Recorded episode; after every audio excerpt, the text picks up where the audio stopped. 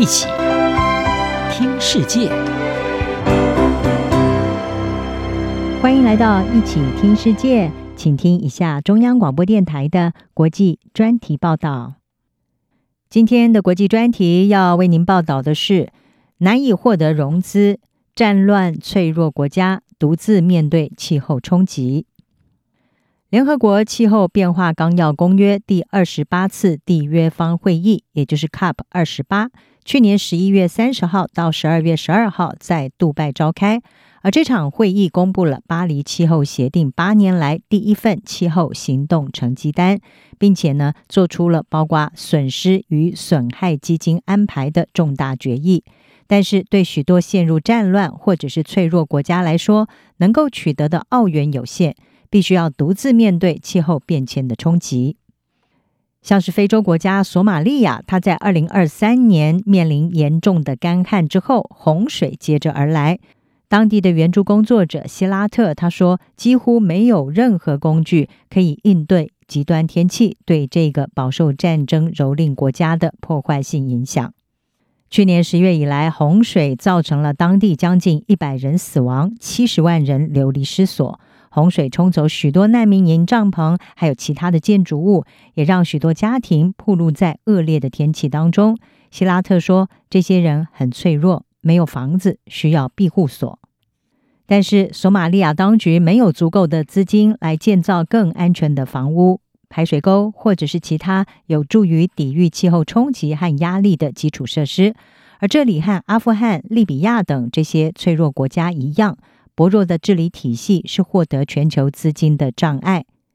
目前，这些国家只获得一小部分的国际资金，也使得他们的人民非常容易受到因为全球暖化而加剧的灾难影响。例如，二零二三年初，利比亚破旧的水坝就遭到洪水的摧毁。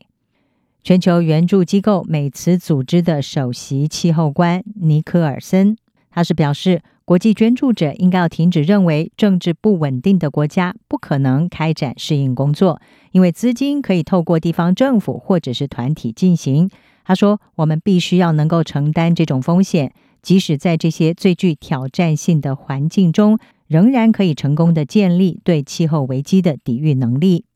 此外，冲突也加剧了人们的脆弱性和对气候危害的曝险。气候变迁则损害了收入、家庭，并且加剧援助的需求，而且对维持稳定构成了重大并且是日益严峻的挑战。世界粮食计划署的气候发言人威尔森他说呢，各国政府在 COP 二十八上面的承诺，应该要迅速地转化为行动计划。为最脆弱和冲突影响环境中的人们提供长期保护。索马利亚绿色和平协会的负责人雅辛他表示，主要的问题是获得融资非常困难。气候适应融资专家夏奇亚说呢，所有政府领导力薄弱、处在战争状态的国家，还有小岛国家，都在努力要取得全球气候基金，但是由于严格的尽职调查要求，这个过程可能需要几年的时间。他说：“对一个被许多迫切需求，还有许多紧急状况分散注意力的国家来说，根本没有能力达成。”